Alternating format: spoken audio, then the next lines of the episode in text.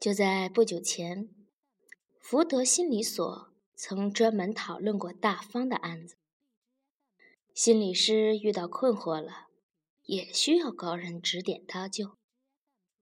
就像治疗生理疾病的医生生了病，要去医院看另外的医生，心理师进行高强度的心理劳作，格外容易受伤。这种内伤一般人治不了，需要特别的医生。这个过程叫做督导。赫顿单打独斗，没有上级，好似一家汽修厂，厂长姓贺。来了有重大毛病的机车，工人修不了了，束手无策。修车过程中还伤了人，事情就更复杂了。赫顿找了当初传授心理记忆的教师，不想人家爱莫能助，就像毕业了的学生，临床上遇到了疑难杂症，想回学校找药理、病理解剖的教授请教，可惜人家各司其职，并不能回答临床上千奇百怪的案例，求助无门，只好自救，所里开会。主题就是大方。汤小希占了显要位置，他如今在一家图书馆打工，兼读心理班，预备着洗心革面，将来当个心理医生。学院派的沙音和詹勇正襟危坐，好像参加学术会议。几位客座心理师一溜排开，窃窃私语。边角的位置上坐着百万福。开会了，赫顿宣布。汤小希说：“就咱们几个人呢，也没个权威啥的。”赫顿说：“这叫同柴辅导。”不懂什么叫同柴？好像只有说到黄埔军校的时候才用这称呼吧？赫顿解释道：“起先呢，我也不懂，专门查了字典，同柴后面只有两个字的解释：同辈。”汤小西哈哈大笑起来：“哈，我以为这词儿多玄妙呢，闹了半天就是同伙，指的就是咱们这波难兄难弟呀。”沙鹰看不惯汤小希的没正经，就说道：“哎哎哎，今天是学术讨论，还是要有规矩的啊！没有别人监督，咱们更要保持浓郁的学术氛围。”赫顿也不愿意一开始就进入嘻嘻哈哈的气氛，加之大方的治疗是自己的课题，更是忧心如焚。是。我们只有凭借着集体的智慧来攻克难关。大家注意听，我先来报告一下案例的进展情况。哈，有点像公安局破案子了。汤小西，你严肃点儿。沙音说。汤小西不服，像公安局就不严肃了？谁不害怕警察叔叔？赫顿不理他们，兀自的说下去。慢慢，大家就把心思都集中到了大方的案子里。冗长、乏味、憋气，赫顿都不耐烦起来。好不容易才讲完刚刚结束的咨询，完了？汤小西问道。完了，赫顿回答。哎呀，你就真把钱给退回去了？汤小希很着急，钱是准备好了，可他没拿。他说：“我最后的那番话值那么多钱。”那就好。汤小希松了口气，捂嘴巧笑着。沙印不满：“你呀，就记得钱。”真勇说：“我觉得赫顿最后这番话是不是火药味太浓了？”呃，有干扰当事人思维的弊病。还没容赫顿解释，沙音就忍不住了。我看呢，说的还轻。一个女人三番五次的被自己的丈夫欺负到如此地步，一次又一次的原谅，换来的是什么？是自己被掏成了一个空壳。这样的家庭悲剧再也不能重演了。如果再继续下去，就不仅仅是第三者婚外情之类的，是要出人命的。汤小希也不计前嫌。我完全同意沙因的意见。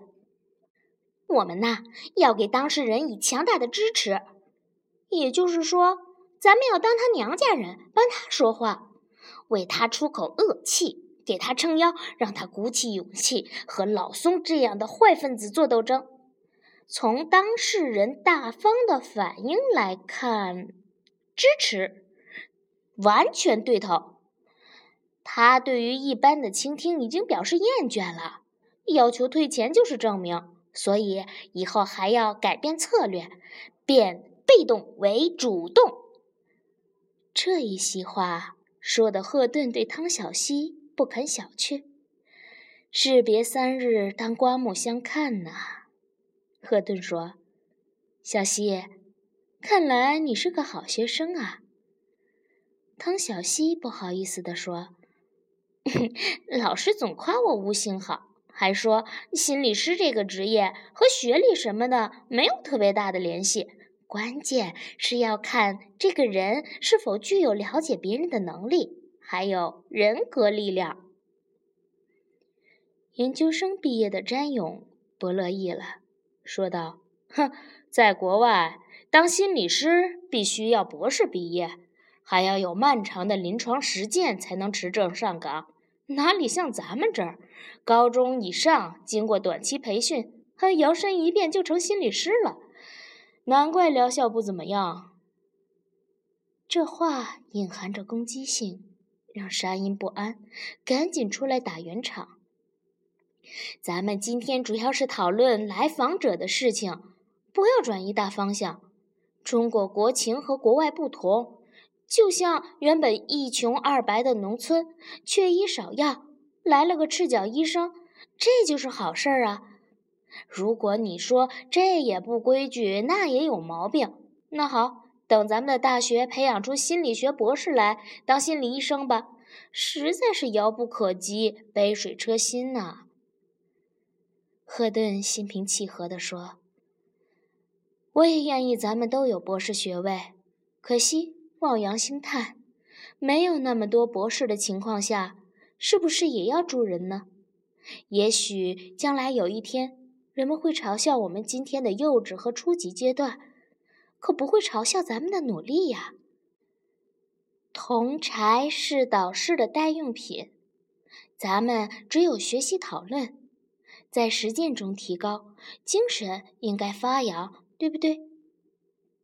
一番话说的，大家心中热乎乎的，感觉到责任与神圣的使命，气氛融洽起来。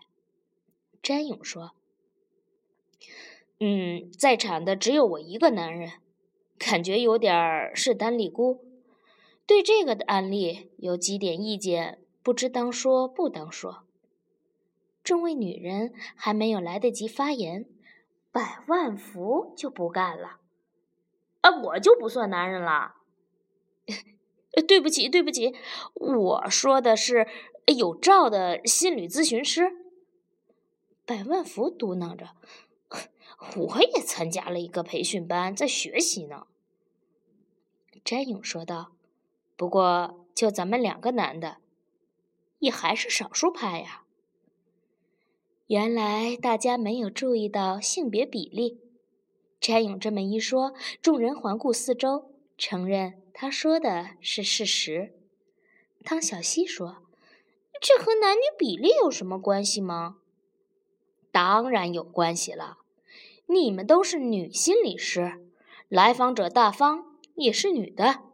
他说的又是男女之间的感情纠葛，你们就很容易站在大方的角度上来看问题。”赫顿接着说。继续下去，詹勇说：“没了。”哎，你这个人怎么刚开个头就又吞回去了？沙鹰不依不饶的。应该知无不言，言无不尽。詹勇说：“确实是没了。我只是想提醒大家注意这样一个趋势。至于在这个案子中，嗯，究竟该怎么体现，我还没想好呢。”百万福说：“呃，我不是心理师，不知道能不能讲。哎呀，说吧，说吧。呃，俗话说，兼听则明。”偏信则暗，咱们也不是妇联，不是给妇女同志出气的衙门。有什么直说好了。嗯，大方究竟想解决什么问题？嗯，要说惨，他是挺惨的，但肯定不是天下最惨的。起码他还有洋房住，有保姆顾着，吃香的喝辣的。要说老宋的背叛是很可恶，但他对大方大面上也过得去。古话说“奸出人命，赌出贼”，老松并没有想杀了大方。几位女心理师嚷嚷起来，七嘴八舌地说：“你这是什么话呀？大方难道就不是痛不欲生？大方难道愿意局面蔓延下去吗？”难道非得绕出了人命才算帮助他吗？百万福举手投降。哎呀，我我也是想到哪儿说到哪儿，不是让畅所欲言吗？我我我抛砖引玉。讨论进行了很久，哼，砖头砸了一地，玉却久久不曾现身。赫顿说：“大家的意见究竟是怎样呢？”大方马上就要再次来咨询了，我该跟他说什么？少英说：“帮他树立信心，不能把自己的一生捆绑在一个不忠诚的男人上。哎呀，干脆让他离婚。老宋这样的男人，地位再高，表态再好，也不值得信任。哪怕嫁一个屠夫，都比他强。”真勇说。如果当事人没有提出离婚，我觉得还是不要主动提及这个问题。心理师有一个原则：你永远不要走到当事人的前面，而是要像猎犬一样紧紧的跟着。对对对，百万福也同意。宁拆十座庙，不破一门婚，这是这是咱中国人的集体无意识。哎呦喂，都会说集体无意识啦，佩服佩服。不过我看这不是无意识，是有意识。大家又讨论了半天，基本上统一了意见。赫顿要给大方补钙，让他坚强起来。如果老松再不老实，就把命运的主动权掌握在自己手里，不能让悲剧重演。同柴讨论结束以后，赫顿很高兴，环绕许久的困惑被集体的智慧所突破。没想到，却落了个大方自杀这种结果。与老宋的对谈已经结束。老宋说：“赫顿治疗师，我以后还会来。”赫顿拭着头上的冷汗说：“很抱歉，在此次治疗的前半段时间，我几乎没有把你当成来访者，也许有不规矩的地方，请原谅。能不能为你做长期的治疗，我们再做决定。”老宋走后，赫顿陷入了巨大的迷茫中。他已经从大方的嘴里听到过有关这个男人的一切卑劣行径。尽管治疗师应该是中立的，不对来访者进行价值的评判，但治疗师不是泥塑，而是有血有肉有温度的人。赫顿。有自己矢志不渝的价值观和人生理念，且立场分明，冰炭不容。说实话，赫顿怕老松。寡廉鲜耻的男人，披一张道貌岸然的皮，一肚子卑劣下流。赫顿甚至想到了古书里的一个故事，说是某恶少兴趣大发，凡家中女宾女客，以致女仆将及淫变。和这样一个恶棍对谈下去，赫顿悚然。赫顿骨子里不服输，大方的案例让他寝食难安。这是一座思维的迷宫。在这个女人和这个男人之间，到底发生了什么？真相究竟怎样？为什么？在郑重的铜柴督导之后，采取的治疗策略却引起了如此惊涛骇浪的杀身之变。人呐，人，你究竟有着怎样的风云突变、匪夷所思的逻辑呢？也许不入虎穴，焉得虎子？老宋的建议充满了邪恶的诱惑力。百万福得知那位道貌岸然的男子就是老松时，激烈反对赫顿进一步治疗。哎呀，不要理他，离他远远的，越远越好。一个恶棍，把自己的老婆害得丢了胆、弯了肠、摘了肾、割了肺、掐了肺尖儿，最后还切了腕儿。这种暴徒十恶不赦，不可救药。你千万不要被这种流氓给缠住。正在吃饭，婆婆吓得放下了饭碗。赫顿，你你你要和流氓打交道？赫顿病殃殃的横了一眼百万福。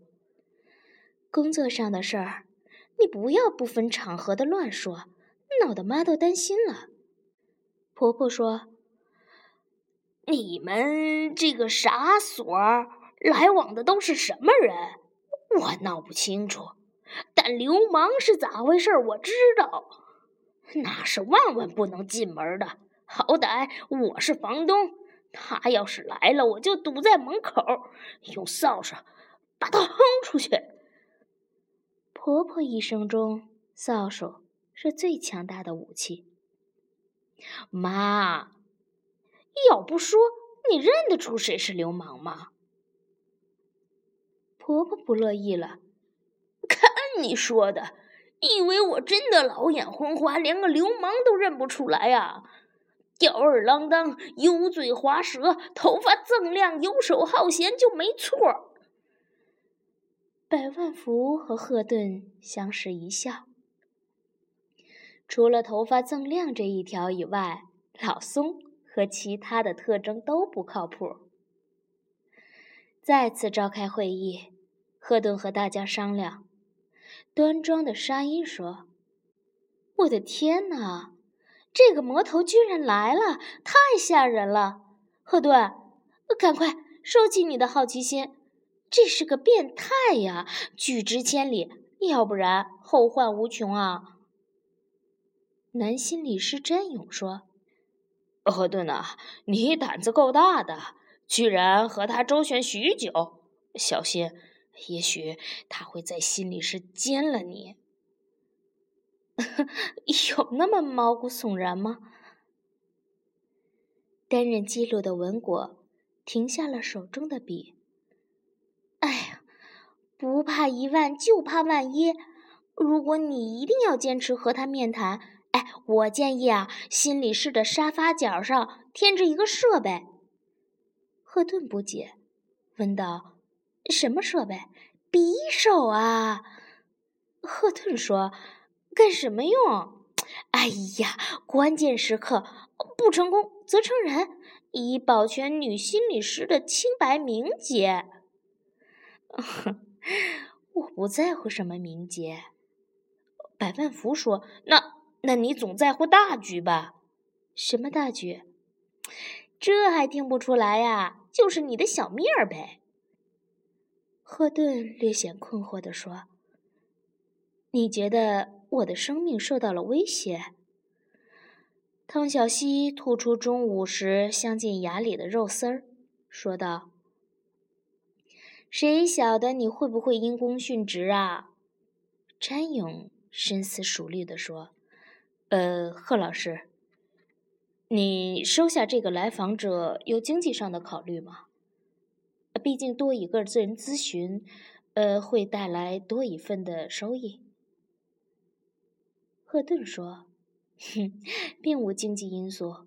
你们知道，现在等候者居多，几乎算是门庭若市呢。”真勇说：“那么，我建议就不要接这个案子，因为你想要达到什么目的呢？”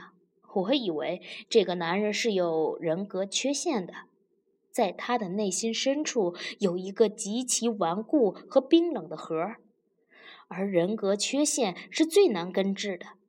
你用多少热量才能融化这个冰冷的核呢？在同样的投入下，我们不如去帮助那些比较容易看到改变的人。这一次，同柴督导。不了了之。百般无奈下，赫顿去了电台钱开义家。钱开义看到赫顿来了，十分高兴，用像薄荷一样清凉的嗓音说：“赫顿，我一直等你啊。”赫顿脱了鞋子，在钱开义家花纹繁杂的波斯地毯上盘腿坐下。等我来还钱是吧？你呀，总把人想的那么坏。人其实比我想的还要坏得多。钱开义说：“我是更想见你的。”呵，何顿开始脱衣服。这就是比想到钱更坏的地方。错了，是因为爱。两个人就在地毯上缠绵，可赫顿并不感到快乐。那无往不在的半生寒冷也不曾丝毫的消退。好在，一种充满了疲惫的放松让人渴望。钱开义抱着赫顿说：“你为什么当初不嫁给我呢？”嫁给你，嫁给你，我就无法实现自己的梦想。我是一个把梦想看得比爱情重的人。这么绝对？赫顿说：“不说这些吧，我想问你一个问题：有这样一个来访者，我是接还是不接？”赫顿。就把大方和老松的事略微的讲了一下，当然，很多具体的带有特征的地方都敷衍过去了。这样，就算钱开义在人群中遇到大方和老松，也无法辨认出来。钱开义听完了，久久不吱声。赫顿说：“你也拿不定主意了。”如果你要反对，就别说话了。我听到的反对意见已经够多了。哦，比如，小心他在心理室奸了你。不至于吧？其实我也很害怕访谈的过程中出现不可预料的问题。有那么严重吗？我看他竟然来找你咨询，就说明他也在谋求答案和改变。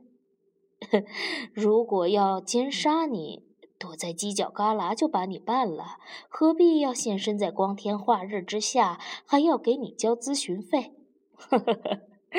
天下有这样的谋杀者吗？赫顿说：“你的意思我明白。”说完。穿上衣服，掏出钱包，开始给钱开一点钱。这这是付我的咨询费吗？我给你指点了迷津，老有所得。在你们的行话里，好像叫督导吧？赫顿说：“这不是劳务费，是付给你的欠款本息。再有两次，咱们就两清了。”钱开义伸着懒腰说：“你们还有没有二期工程了，或是续集？什么意思？我继续投资啊，不然的话，我生怕你还完了贷款就不理我了。不管你说的是不是真的，我愿意听你这样说。”从钱开义家回来，赫顿力排众议。约下了和老松再次访谈的时间。